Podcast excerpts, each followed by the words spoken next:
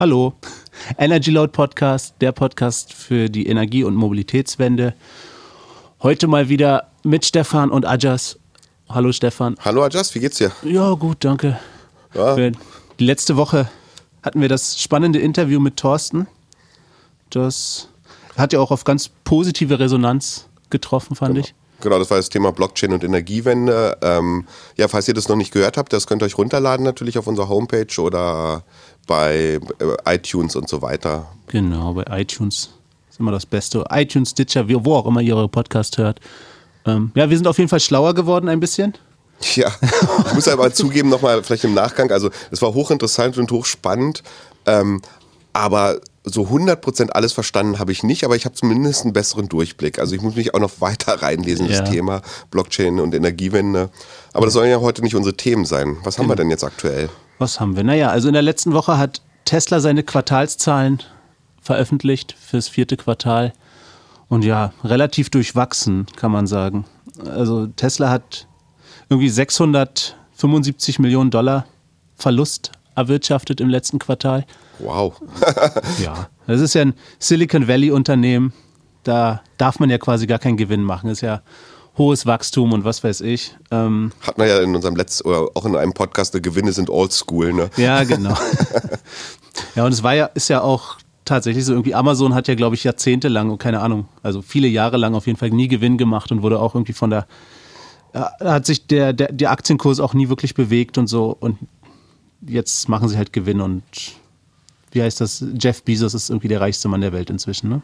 Aber wie hat sich denn das, ähm, wie haben sich denn die Quartalszahlen auf den Aktienkurs ausgewirkt?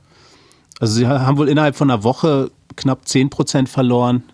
Erstmal ist es irgendwie hochgegangen, warum auch immer. Das, ähm, und dann ist es aber relativ schnell abgeschmiert doch und war dann, war dann zeitweise wirklich auf unter 10%. Also haben irgendwie, es sind ja dann irgendwie 4 Milliarden Dollar, die dann verbrannt wurden letztlich. Ähm, aber jetzt zum Anfang der Woche, ich habe heute Morgen noch mal reingeguckt, hat sich wohl schon wieder ein bisschen erholt. Jetzt, jetzt sind sie halt bei minus 6 Prozent auf Wochendurchschnitt. Ja gut, die Börsenwoche war ja eh nicht so besonders gut. Das stimmt. Ja, der Umsatz fürs ganze Jahr, der, der lag bei 3,3 Milliarden Dollar. Das war mehr als erwartet. Auch der Verlust war auch, also es, es wurde von den Analysten wurde irgendwie mehr Verlust erwartet meine, wovon halt alles abhängt, ist, das, ist halt das Tesla Model 3. Und da konnten im letzten Quartal halt nur 1542 ausgeliefert werden. Das ist ja noch weit weg. Wie viel will er pro Quartal? Der Plan ist 2500 erstmal und dann auf 5000 pro Quartal.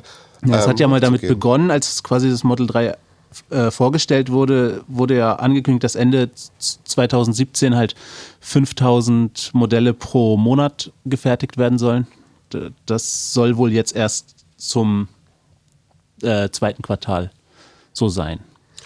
Aber ich glaube, was ich noch gelesen habe, war, dass na, Elon Musk auch gesagt hat, er hat das erste Mal nicht seine Erwartungen zurückgenommen, wann denn die Produktion nun wirklich da ankommt mit den 5000 Model 3 pro Monat. Mhm. Ähm, ich glaube, das ist relativ positiv aufgenommen worden. Also das erste Mal nicht der Ankündigungsweltmeister hat dann wieder seine Prognosen zurückgenommen. Ja. Das haben, glaube ich, die Börsen eher erwartet. Und deswegen ja, ist der Verlust wohl, gar nicht so schlimm ausgefallen. Ist wohl so. Ich habe mich da ein bisschen reingelesen, dass quasi der, wie sagt man, der Bottleneck ist quasi die äh, Batterieproduktion. Und dafür, um diese äh, Fertigungsanlage herzustellen, ist dieses deutsche Unternehmen verantwortlich, die zu Tesla gehören, die Grothmann oder wie sie heißen. Mhm. Und da soll wohl quasi das, ähm, die Fertigungsanlage soll jetzt stehen, in, aber halt in Deutschland und schon ausgetestet sein. Und die muss jetzt quasi nur noch mal wieder auseinandergeschraubt, verschifft nach Amerika werden, zur Gigafactory wieder aufgebaut werden und dann läuft das. Aber halt, das ist halt ein ganz großes Nur, nur mit Anführungsstrichen weil irgendwie das jetzt, wenn die es halt nochmal auseinanderbauen und dann verschiffen, das, das muss erstmal flutschen quasi, das muss funktionieren, wo schon große Fragezeichen angebracht sind. Dann muss halt aufgebaut werden, dann muss es nochmal getestet werden und das soll jetzt bis Ende März auf jeden Fall laut Elon Musk passieren. Ja, aber wir hatten ja schon vor einiger Zeit auch diese Themen drin. Also in der Gigafactory sitzt ja Panasonic mit der Zellproduktion drin. Das, und dass es da auch einige Probleme im, ja, in der Produktions, im Produktionsprozess, in der Qualitätssicherung gab, aber ich denke mal, da haben wir schon lange nichts mehr von gehört. Also, dass sie das mittlerweile in den Griff bekommen haben. Also, ich meine, Panasonic, das ist ein Riesenunternehmen, die ja. wissen, wie man Batterien herstellt ja. und Zellen. Ich hoffe wirklich, dass sie das jetzt in den Griff bekommen und dass sie jetzt endlich mal abliefern und die ganzen vorbestellten Model 3s ausliefern können. Ja, ich meine, das ist ja, äh, äh, wirtschaftlich ist das natürlich ein, wenn, was haben sie, eine halbe Million Vorbestellungen oder was? Ja, irgendwie sowas. Da Ja. hat jeder irgendwie 1000 Dollar einbezahlt, das sind dann 5 Milliarden oder was? Keine Ahnung, viele Ja, Nullen auf so- jeden Fall. Ja. das ist halt ein, ein zinsloser Kredit im Prinzip in der, in der Höhe. Das, aber irgendwann ist halt das auch aufgebraucht. Also es sollte schon irgendwann funktionieren und ähm, da sollten dann auch die Umsätze gemacht werden. Ja, was gibt's noch? Genau, also insgesamt hat Tesla, wie gesagt, 1500 Model 3 verkauft und ähm, die anderen beiden Model S und Model X haben sie insgesamt 28.425 Fahrzeuge geliefert. Ähm, Das sind irgendwie 28 Prozent mehr als im Vorjahresvergleich. Und haben aber angekündigt, dass sie jetzt in 2018 von diesen beiden Model S und Model X 100.000 Fahrzeuge verkaufen wollen. Also das auch noch vervierfachen. Okay, das ist immer eine Ansage.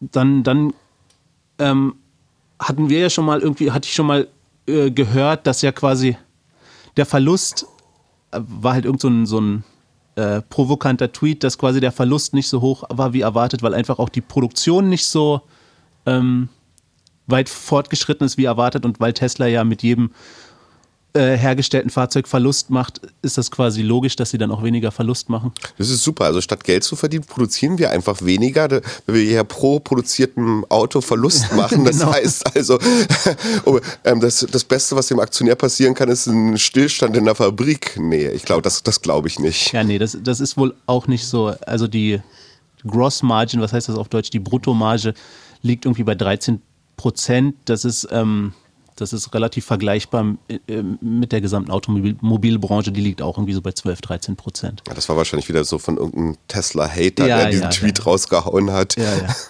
Ja, aber das Ziel ist trotzdem von Elon Musk, er möchte diese Gross Margin auf 25 Prozent haben. Richtig. Und dann Ja, also was, schießt er sie auch gleich wieder ins All. ja, also was, was ist, wir, wir hat ja nicht, jeder unserer Zuhörer hat wahrscheinlich nicht äh, Wirtschaftswissenschaften studiert. Was ist die Bruttomarge?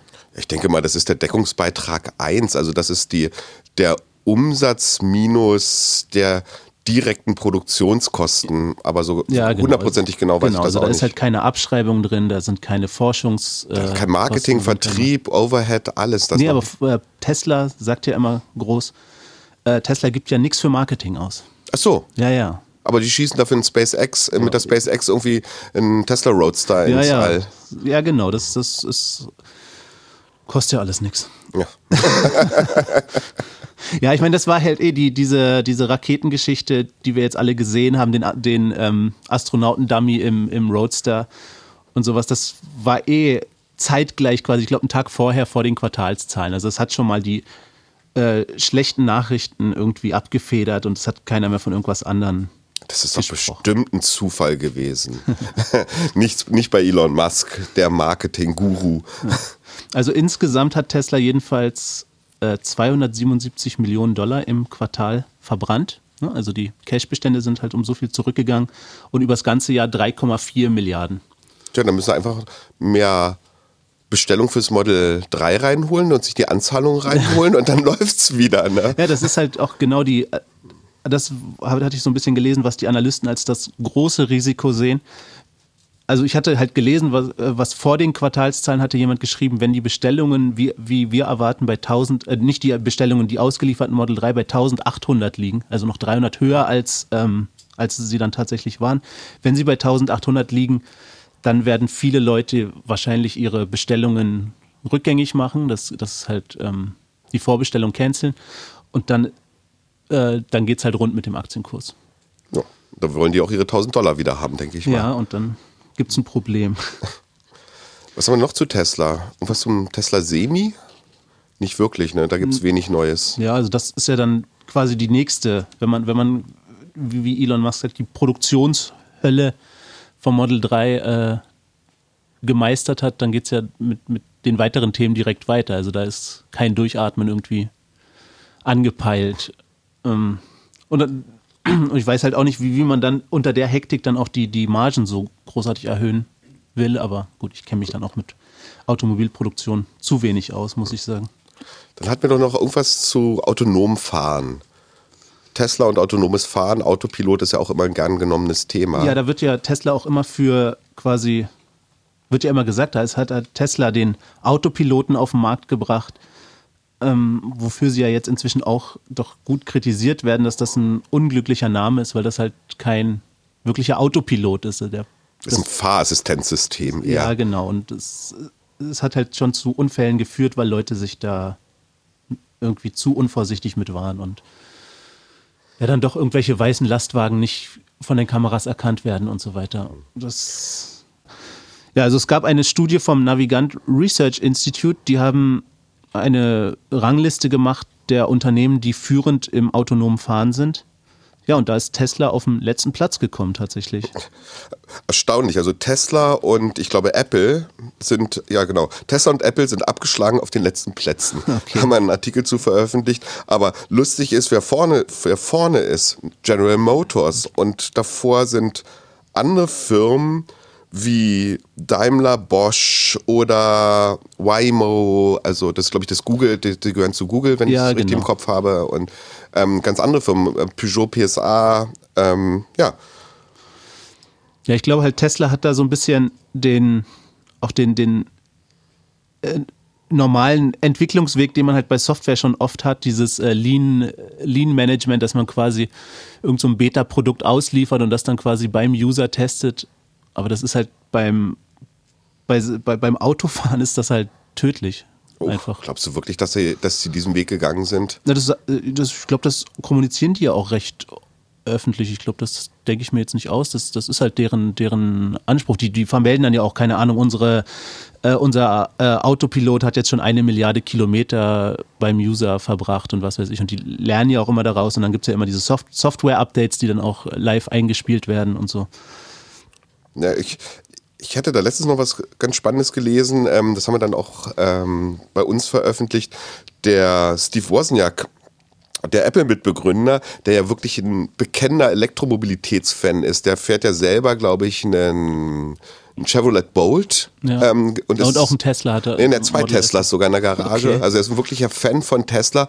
Aber wie hat er so schön gesagt, Tesla arbeitet mit billigen Ausreden. Wenn ja. immer wieder wird verschoben, also dieser, dieses autonome Fahren, was für, die, für ihn sehr, sehr wichtig ist, ähm, das wird immer wieder verschoben. Und jetzt sagt ja Elon Musk selber, also es wird noch mindestens zwei Jahre dauern, ehe das funktionieren wird. Ja, das hat er halt pünktlich äh, gesagt, nachdem die zwei Jahre, die er vorher angekündigt hat, rum waren. Ne? Ja. ich weiß gar nicht, mit welcher Begründung er das jetzt wieder zwei Jahre verschoben hat. Na, Aber er wird halt überholt von den anderen, von ja. General Motors, selbst, selbst von Daimler Bosch. Das ist ja auch der, diese, wie heißen sie, Mobileye, die die ganze optische Technik geliefert haben, die sind ja auch, glaube ich, ausgestiegen, einfach äh, mehr oder weniger aus PR-Gründen, weil sie halt die, ähm, ja, weil, weil sie halt gesagt haben, das, was, was quasi Tesla verspricht, das ähm, das liefern wir im Prinzip gar nicht. Also das, das ist gar nicht vorgesehen, dass es mit unserem System, dass es total autonom ist in, in der jetzigen Form. Na gut. Was, äh, was haben wir denn noch zur Elektromobilität? Ja, du hattest mir erzählt, du hast irgendwie äh, mal abendlich Markus Lanz geguckt und da war der der, der Chef von Ego. Ja, Ego, äh, Professor, Professor Schuh aus Aachen, der hatte ja mal vor einigen Jahren ein Elektromobilitätsunternehmen gegründet, das, und jetzt kommt wieder Terrain, Street Scooter und das dann an die Post verkauft. genau. Und also ich muss sagen, ich habe den das erste Mal erlebt, ich glaube bei Markus Lanz in der Show ähm, von der Talkshow kann man halten, was man möchte, aber dieser Mann ist extrem unterhaltsam. Dieser Professor Schuh, also er ist sehr unterhaltsam, aber nicht im Sinne von, er macht Entertainment, sondern der schafft es wirklich hochkomplexe Zusammenhänge aus der, der ist glaube ich Verkehrstechniker oder äh, Mobilitätstechniker, ähm, wirklich sehr, sehr anschaulich zu erklären und wo die Probleme sind. Und, und er drückt sich auch nicht davor, die Probleme zu benennen in der Elektromobilität. Also mhm. Leute da draußen, wenn ihr, das könnt ihr sicherlich in der ZDF-Mediathek oder auch auf der Homepage von Igo, ähm, könnt ihr euch das mal anschauen. Ähm, das ist echt ein tolles Interview. Also ich habe mir hat es viel Spaß gemacht. Aber wo wir gerade über Street Scooter reden, ähm, ich habe heute noch gelesen auf Spiegel, bei lieben Freunden, sehr spannend, ähm, auf Spiegel, dass ähm, immer mehr Logistikdienstleister, aber auch ähm, äh, Autohersteller eben in diesen Kleinlasterbereich einsteigen, also Lastwagen bis 3,5 Tonnen, mhm. ähm, weil da Elektromobilität wirklich Sinn macht. Das macht deswegen Sinn, weil die Touren sehr gut zu planen sind, weil die die Entfernungen gut zu planen sind, also bis 100 Kilometer, mhm. davon geht man aus. Und jetzt gibt es ich habe da zwei, drei ganz interessante Zahlen gesehen. Also UPS, das größte Logistikunternehmen der Welt, experimentiert bereits 2009 mit äh, Elektrozustellfahrzeugen und jetzt kommt es. Inzwischen sind rund 60 der insgesamt 4200 UPS-Fahrzeuge in Deutschland elektrisch ausgestattet. Ja, das ist doch mal Market Penetration. Aller Anfang ist schwer. Aller, ja, das sagt er auch, aber die, wenigstens den ersten Schritt gegangen. Ja. Und der Hintergrund, warum jetzt viele andere Automobilhersteller in diesen Markt doch reingehen, also VW, Mercedes und Co., ähm, liegt daran, ich lese das mal vor, ähm, die Elektrifizierung ihrer leichten Nutzfahrzeuge hat nicht nur mit den erwarteten Absatzzahlen zu tun, sondern auch mit den von der EU bis zum Jahr 2030 festgelegten CO2-Zielen, die nicht nur für Pkw, sondern auch für leichte Nutzfahrzeuge bis 3,5 Tonnen Gesamtgewicht gelten sollen.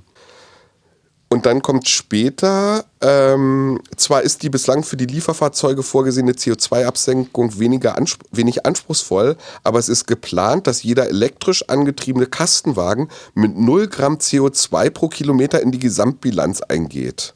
Und dann der letzte Satz, der ist wirklich gut. Das heißt dann auch, je mehr E-Transporter ein Hersteller verkauft, desto klimaschädlicher dürfen die Fahrzeuge mit Verbrennungsmotor bleiben. Ja, gut, das, das ist nicht, natürlich sehr provokant äh, formuliert, nicht wahr? Aber ja, aber irgendwo, ja, wer weiß, eigentlich ist es ja die, egal welche Motivation die Automobilhersteller haben, um Elektrofahrzeuge auf den Markt zu bringen. Hauptsache, sie kommen auf den Markt. Ja. So sehe ich das jetzt ja, erstmal. Ja, das stimmt. Aber wo wir jetzt ja, über Markus Lanz zu Street Scooter gekommen sind, möchte ich doch noch mal ganz kurz was zu dem ähm, zu, zum aktuellen Projekt von dem Professor Schuh, nämlich die Igo, mhm. äh, zum Igo kommen. Igo Live, das ist ein Elektroauto, der was jetzt in die Produktion gehen soll. Der Produktionsbeginn ist jetzt fürs Frühjahr geplant und ab Herbst sollen die ausgeliefert werden der Wagen hat zwar nur in Anführungsstrichen eine Reichweite von circa 100 Kilometer, aber echte 100 Kilometer und nicht auf irgendwelchen Zyklen, Normzyklen 100 mhm. Kilometer. Aber auf der anderen Seite wird dieser Wagen nach Abzug der Kaufprämie für Elektroautos tatsächlich für unter 12.000 Euro am Markt erhältlich sein. Und das ist jetzt mal echt eine Hausnummer, finde ich. Das ist eine Aussage auf, ja, finde ich auch. Jetzt ist natürlich immer noch das Problem der Ladeinfrastruktur. Was nützt es, wenn jetzt alle Leute kaufen dieses Auto, also ich finde das eine ernsthafte Option für uns oder für mich. Ja, ja. Ähm, aber wo soll ich dieses Auto laden? Ich ja, wohne in genau. Berlin in der Innenstadt. Die paar Elektrotankstellen, die es gibt, die sind entweder zugeparkt von anderen Elektroautos oder bei mir um die Ecke gibt es eine ähm, schöne große Elektroladestation. Da steht davor, oder die steht vor so einem wunderbaren Nobel-Italiener. Ja. Da parken meistens Maseratis und Ferraris. okay. die kannst du ja dann abschleppen lassen. Super. Ja. Damit, und äh, in der Zeit, wann kann ich dann mal tanken? Ich kann ja, ja ich kann ja auch nicht irgendwie ähm, aus der, ich wohne im vierten Stock im Altbau, da kann ich ja nicht irgendwie mal einfach ein Stromkabel aus dem Fenster schmeißen und mal gucken. Also dieses Problem, das hat aber auch der Herr Schude in der, in, der, in der Talkshow gesagt, das muss echt irgendwie gelöst werden und zwar nachhaltig gelöst werden. Ja. Weil das ist für mich der Killer oder beziehungsweise das wird den, der, den Durchbruch für die Elektromobilität bringen, nämlich die Ladeinfrastruktur. Absolut, ja. Das Gleiche, was du sagst. Also ich wüsste halt jetzt auch nicht, wenn, wenn ich mir jetzt ein Elektroauto kaufen würde, wüsste ich auch nicht, wo ich den aufladen soll. Ja, ich kann ja nicht immer zu McDonalds fahren und Burger essen, nur damit, ja. wenn ich tanken will. Also genau, dann, bin ich irgendwann dick und rund. Genau, das macht dann auch den, äh, die CO2-Bilanz kaputt wahrscheinlich. Ja, meine persönliche CO2-Bilanz. ja, genau. Gut, also ich, wie gesagt, an der Stelle, also ich finde es sehr, sehr, sehr spannend, was da aus Aachen kommt. Ähm, und dass das jetzt auch für mich so ein Gesicht hat. Ja. Ähm, der hat sicherlich ein ganz, ganz tolles Team da. Ich war ja vorher schon immer ein großer Fan von Street Scooter. Mhm. Wir werden uns jetzt in den nächsten Wochen Ego genauer angucken. Ja. Vielleicht schaffen wir es ja sogar mal, da ein Interview hinzubekommen mit dem Professor Schuh. Also das wäre, mhm. fände ich großartig, weil der wirklich, wirklich gut erklären kann. Und Leute da draußen, schaut euch das auf der Homepage von Ego an. Ähm, Ich kann es nur empfehlen. Mir hat es viel ja. Spaß gemacht. Ja, ich meine, ob, ob jetzt äh, Ego und auch Sion, das ist halt äh, schön zu sehen, dass es da so Startups gibt, die da relativ unabhängig ihre eigenen Entwicklungen an den Markt bringen und äh, so dass man gar nicht mehr auf die großen äh, VWs und wie sie alle heißen warten muss, sondern da bildet sich echt quasi von aus den Universitäten und sowas äh, Alternativenes. Ich habe einen Freund, der hat mal behauptet, ähm, die haben es halt nicht kapiert, die Großen, immer noch nicht, obwohl sie irgendwie Elektromobilität anbieten. Und der sagte, in fünf Jahren wird es keine deutsche Automobilindustrie mehr geben, so wie wir sie kennen. Ja. Es wird eine komplett neue Industrie geben und die wird nicht aus den VWs, Daimlers, BMWs dieser Welt hervorgehen, sondern es wird eine komplett neue Industriestruktur aufgebaut werden. Ja. Aber das halte ich für sehr provokativ. Also, ja, also ich glaube schon, dass die BMWs dieser Welt ähm, die sind, da sind so viele gute Ingenieure, die werden, die werden noch die Kurve kriegen. Die ja. werden es schaffen. Ja, und ich, ich, lese das ja auch immer in den Kommentaren, wenn wir etwas zu VW oder zu den zu anderen deutschen Automobilherstellern schreiben, dass die irgendein Modell für 2020 ankündigen oder was. Ankündigungsweltmeister äh, wird dann immer geschrieben. Aber ich glaube halt, die, die werden halt hinter den Kulissen schon eine ganze Menge dran arbeiten. Die sind ja auch nicht äh, blind, glaube ich. Aber was heißt hinter den Kulissen? Ich meine, es gibt ein BMW i3, es gibt ein VW e-Golf. Also die sind ja am Markt verfügbar und das sind ja die erf relativ erfolgreichen oder von Nissan etc. Das sind ja die erfolgreichen Massenmodelle, also Massenmodelle. Massenmodelle halt im Vergleich die, halt nicht, ne? Ja, also im Bereich Elektromobilität. Ja, ja aber das ist wahrscheinlich eh das, äh, gibt es halt einfach noch Hürden, wenn auch vielleicht nur in den Köpfen der Leute. Hatten wir auch einen Artikel geschrieben, ähm, was halt die, die, Haupt, die, die Haupthürden für Elektroautos heutzutage noch sind. Und da ist halt auf Platz 1 äh, ist halt einfach, dass, dass die Leute noch eine äh, hier Reichweitenangst haben und dass die Technik gefühlt noch nicht ausgereift ist. Ich glaube, das wird aber wahrscheinlich mit den, mit den neuen Generationen relativ ausge, ausgeräumt sein. Ob jetzt ein Model 3, wenn es dann irgendwann kommt, oder ein, ähm, wie heißt es, äh, Chevrolet Bolt oder, oder Opel Ampera E, die haben ja schon irgendwie eine, eine, Reichweite von mehreren hundert Kilometern auf jeden Fall. Aber jetzt kommen wir wieder zu dem Thema, was wir eben beim Igo hatten. Wenn die Ladeinfrastruktur nicht stimmt, was nützt mir, was nützt es mir? Genau. Ich kann nicht immer zu, zu Ikea fahren und Servietten und Kerzen kaufen müssen ja, oder ja. zu McDonalds zum Tanken. Ja. Also da muss, also ich habe auch keine Idee, wie das nachhaltig wirklich gelöst werden kann, dieses Problem, aber es, dieses Problem muss gelöst werden, definitiv. Ja. ja, das ist nämlich auch der zweite Punkt, eben die fehlende Ladeinfrastruktur und ein komplizierter Ladevorgang. Ich glaube, wir hatten ja auch mal vor, vor ein paar Monaten schon auf, dem, auf unserer Seite einen Artikel, dass eben die Ladeinfrastruktur gar nicht so schlecht ist, wie man immer denkt. Also halt im Verhältnis zum, zu der Anzahl Elektroautos, die, die draußen sind, ist die Ladeinfrastruktur zum Beispiel in Berlin, glaube ich, hervorragend zum Beispiel. Aber halt das sind halt irgendwie Zahlen, die so ein bisschen einen falschen Eindruck vermitteln, weil trotzdem, wie wir beide sagen, trotzdem ist, kommt für uns im Moment gerade kein Elektroauto in Frage einfach. Ja. So, also ich habe ich hab halt kein eigenes Haus oder eine Garage, wo ich es reinstellen kann. Ähm, ich denke auch, da, da werden auch in der Förderung vielleicht falsche Anreize gesetzt. Also ja, die Kaufprämie für Elektroautos ist ein schöner Ansatz gewesen. Ja. Ähm, aber eigentlich glaube ich, wenn man viel mehr in die Ladeinfrastruktur investieren würde und da wirklich innovative neue Konzepte, die ich mir teilweise noch gar nicht vorstellen kann, mhm. wie die mhm. aussehen, ähm, wenn die mal da sind, dann wird es auch ein Umdenken geben. Ja. Also gerade gerade in, in den Städten, da ist es ja ein echtes Problem. Ja. Hier hat halt nicht jeder ein Haus, also auf dem Land ist es sicherlich einfacher. Ja, ähm, ja und hier für die Städte ist ja auch die Elektromobilität interessant. Für, ne? Auf dem Land ist das ja nochmal was anderes.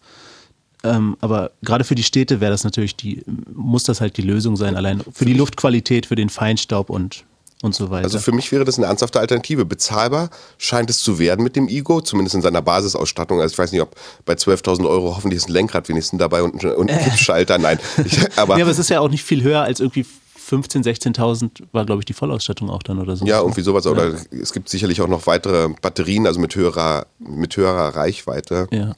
Ähm, also für mich wäre das wirklich eine Alternative, sowas zu, zu kaufen, weil ich brauche ein Auto, sehr selten. Wir haben hier ein tolles ähm, Nahverkehrsnetz ein ausgestattetes, benutze ich ganz mhm. normal. Ähm, aber man muss halt dann doch mal zum Einkauf und die Kinder müssen mal zum Sport oder was auch immer, mhm. wozu man immer mal ab und zu ein Auto braucht. Aber ja. und dafür würde es mir vollkommen ausreichen. Ja. Nee, und der, der dritte Punkt noch im, als große Hürde für Elektromobilität äh, ähm, ist halt, dass es zu teuer ist. Aber ich glaube, das Problem löst sich auch gerade, wie, wie man sieht, scheinbar. Das hängt ja wahrscheinlich, hängt ja zum großen Teil vom Speicher ab und da haben wir ja vor zwei Episoden, glaube ich, drüber gesprochen, dass, dass da extrem viel ausgebaut wird und dass die Preise da extrem sinken werden. Hoffentlich. Ja. Hoffentlich. Vielleicht noch ein letzter Nachsatz hier zu dem Thema ähm, Street Scooter. Ähm, ich habe heute auch noch gelesen in dem gleichen Artikel auf dem Spiegel, dass es bei dem Thema GroKo. GroKo ist ja jetzt, wir stehen ja also bei dieser Aufnahme hier kurz vor dem Mitgliederentscheid. Ähm, wir gehen mal davon aus, dass sie zustande kommt, die große Koalition. Mhm. Ähm, auf jeden Fall in dem Papier, also in dem Vertrag, in dem Koalitionsvertrag ist drin eine ganz konkrete Förderung der Elektromobilität, nämlich dass kleine Lieferfahrzeuge, die nun mal sehr zu der Feinstaubbelastung in den Städten beitragen, mhm. ähm, eine Sonderförderung erhalten sollen. Und zwar dass die im ersten Jahr mit einer 50-prozentigen Sonderabschreibung in die Bücher genommen werden können. Das ist natürlich für Firmen, also für Logistikfirmen, gut, weil die schon am Anfang die Kosten geltend, mhm. steuerlich geltend machen können. Unterm Strich ist es natürlich gar keine Förderung, weil ob ich das Fahrzeug jetzt über die Laufzeit von drei oder fünf Jahre abschreibe oder am Anfang 50 Prozent, ist es nur ein Anreiz, am Anfang die hohen Investitionskosten schon mal steuerlich geltend machen ja. zu können. Also auch da ein kleiner Schritt aus meiner Sicht in die richtige Richtung. Und wenn wir zumindest den innerstädtischen Lieferverkehr in den Griff bekommen mit Elektromobilität, dann werden es sicherlich nicht weniger Autos, aber für die Luftqualität ist das sicherlich ja. hilfreich. Und da ist auch viel weniger das Problem mit der Ladeinfrastruktur. Die haben an ihren zentralen Punkten, an ihren Auslieferungspunkten, da haben sie die Ladestation, wo die Fahrzeuge über Nacht geladen werden können. Ja. Und dann werden die halt morgens wieder in die Städte rein, reingeschickt. Also das halte ich für einen sehr guten Ansatz, weil er sofort umgesetzt werden kann. Das kann das können wir heute machen. Da müssen nicht irgendwelche Ladesäulen gebaut werden oder irgendwas. Mhm. Das kann heute losgehen, das mhm. Thema. Ne? Ja, ich habe auch gestern bei, äh, ja, was war CNN irgendwie gesehen. Da haben die gezeigt, in äh, Indien ist ja sehr verbreitet diese Rikschas, diese ne, mhm. mobilisierten Rikschas. Und da gibt es jetzt auch irgendwie ein Konzept mit Elektro-Rikschas und da wird eben mit dem Batterieladen ist gar kein Problem, weil da gibt es quasi so Tankstellen, wo dann die, wo dann einfach die Batterie ausgetauscht wird. Zum Beispiel das. Das war ja vor einigen Jahren eben Konzept, ne, dass man gesagt, nämlich nicht Akku laden, sondern Akku tauschen. Ja. Ich glaube, da hat er ein SAP-Gründer hatte sich da mal sehr engagiert.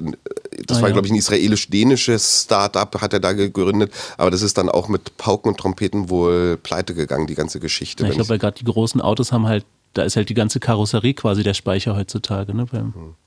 Und das eine Frage der Technik, wie man es wie man's baut. Also bei Elektrobussen ist es ja auch teilweise ein Thema, ob man die nicht einfach austauscht, die Akkus, statt sie zu laden. Ne? Ja. Ja, und ich meine, gerade in, in Indien, ich kann das ja nur von Pakistan sagen, da ist halt Luftqualität noch was ganz anderes in der Großstadt. Ne? Also da wäre das schon eine, eine gute Sache, wenn da die Luftqualität besser werden würde. Das ist halt echt nochmal deutlich lauter und äh, stinkender, als es hier irgendwie in, in Berlin der Fall ist oder Gut, ja. In deutschen Städten. das sind halt auch noch irgendwie 30 Jahre, out, 30 Jahre alte Motoren, die da den ganzen Tag rattern und so. Ja.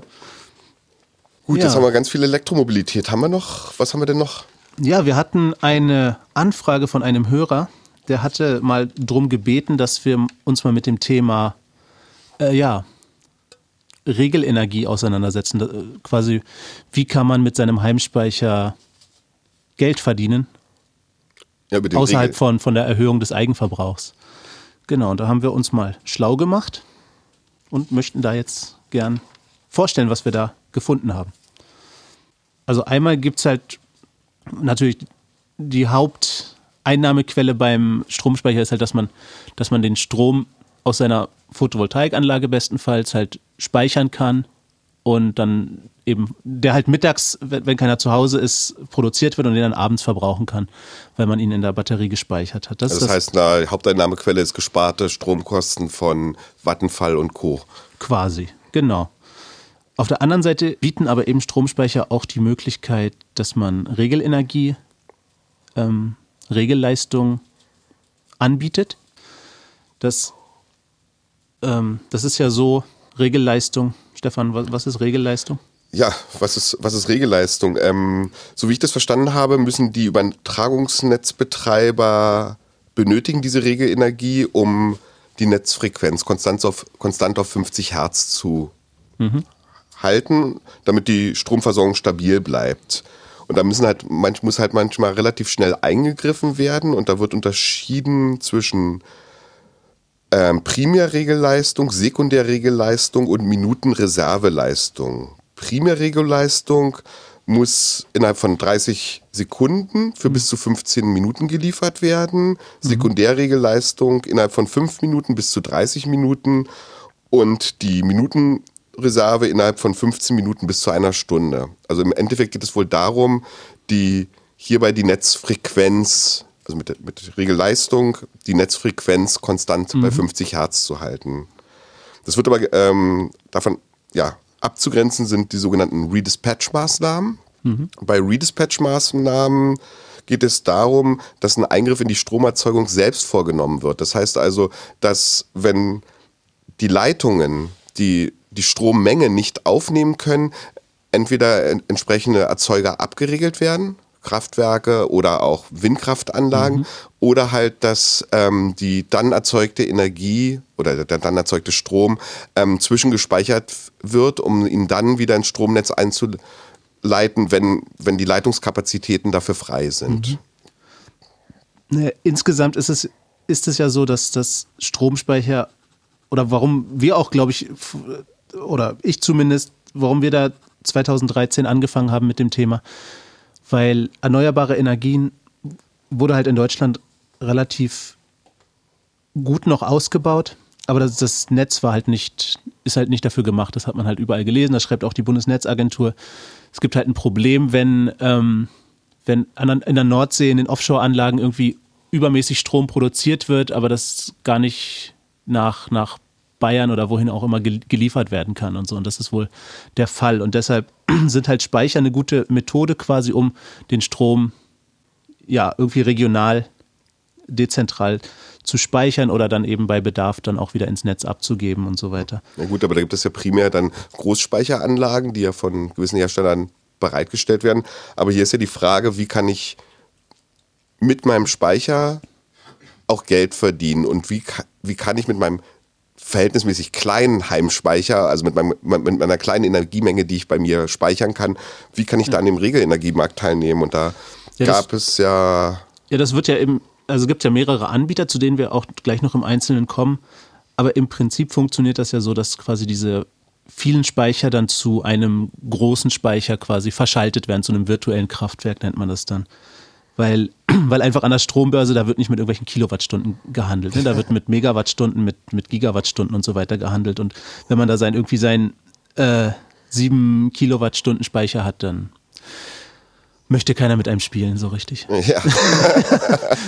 deswegen, deswegen tut man sich dann eben zusammen und ähm, genau und bietet dann eben diese Leistung in, in Masse an. Und da gibt es dann zum Beispiel den Anbieter Caterva, den wir ja auch schon ähm, behandelt hatten in einer Podcast-Episode, weil sie eben gerade ähm, ja, Insolvenz und Eigenverwaltung angemeldet haben.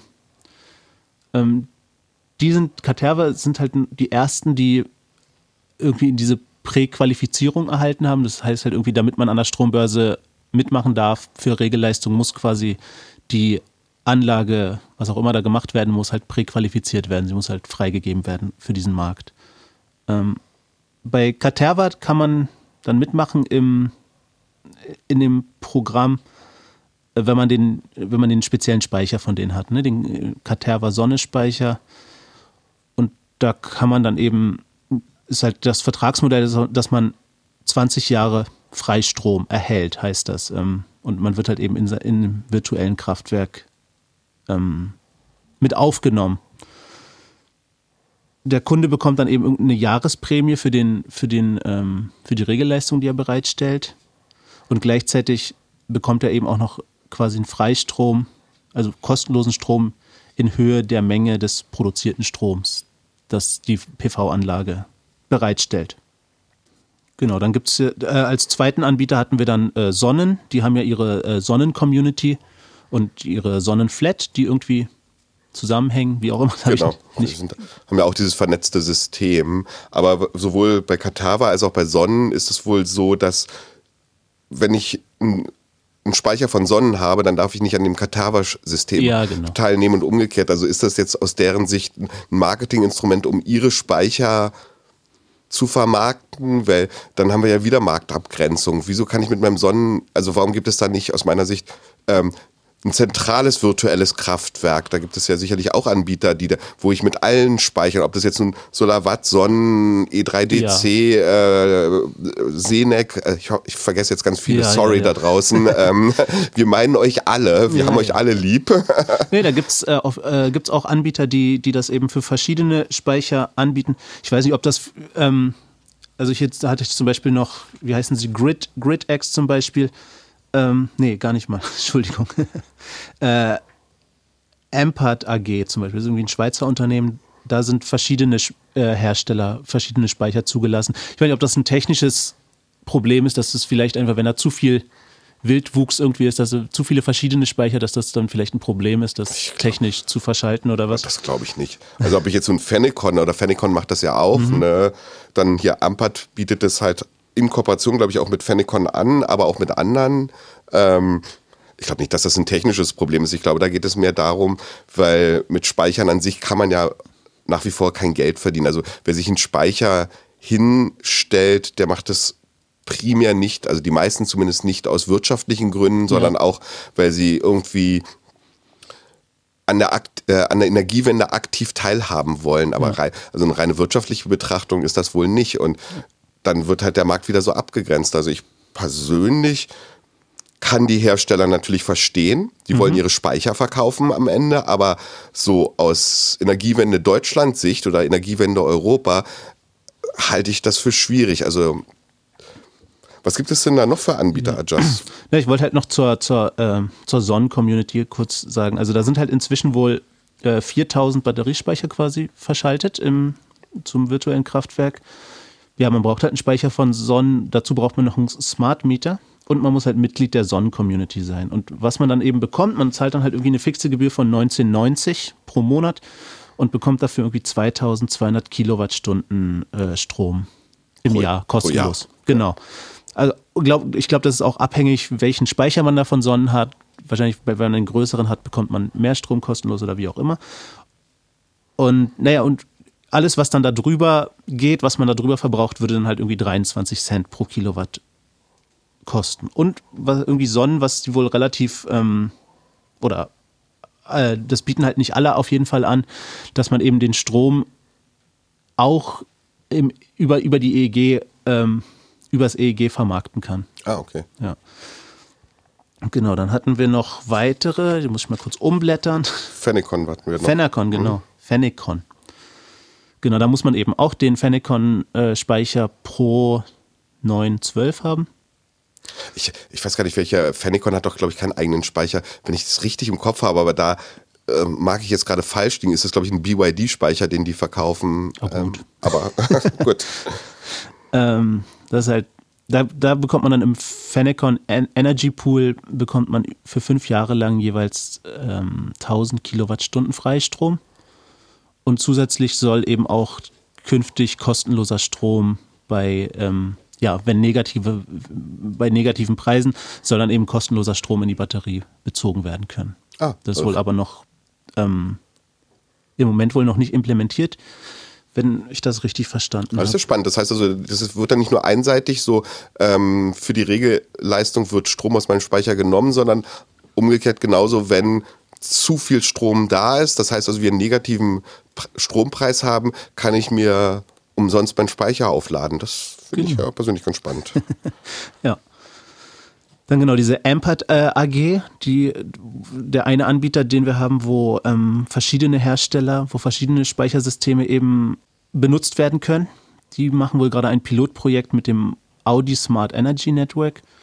Und genau, das Pilotprojekt soll wohl jetzt bis 2000, Mitte 2018 noch laufen. Und dann geht das, glaube ich, in den großen Markt. Dann gibt es eben noch die äh, Grid X, das ist ein Speicherbetreiber. Und da muss man den Speicher von denen irgendwie für 499, 499 Euro kaufen. Ähm, die sind halt noch nicht präqualifiziert. Die Steuerbox, ne? die, die, die haben keinen eigenen Speicher. So, die, die, Steuerbox GridX, die kostet 499 Euro, ja. Wenn Speicher für 499 Euro, ja, ich will sofort kaufen. Ja, das, ich dachte, das ist vielleicht irgendwie so eine, so eine, so ein Leasing oder irgendwie sowas. Ja. Na, und die versprechen jedenfalls, dass man dann, ähm, wenn, wenn das alles präqualifiziert ist und so, dass man dann mit Mehreinnahmen von 500 Euro im, ja, rechnen kann. Ja, also einmalig 499 Euro, dann 500 Euro im Jahr. Der Return on Investment ist erstmal gut. Das ist gut, ja. Also, aber ich muss natürlich auch meinen Speicher noch dagegen rechnen. Das ist ja nur, ich habe ja da nur diese Gridbox, die, womit wahrscheinlich das ganze System gesteuert wird. Also ja. das ist eigentlich ganz spann spannend.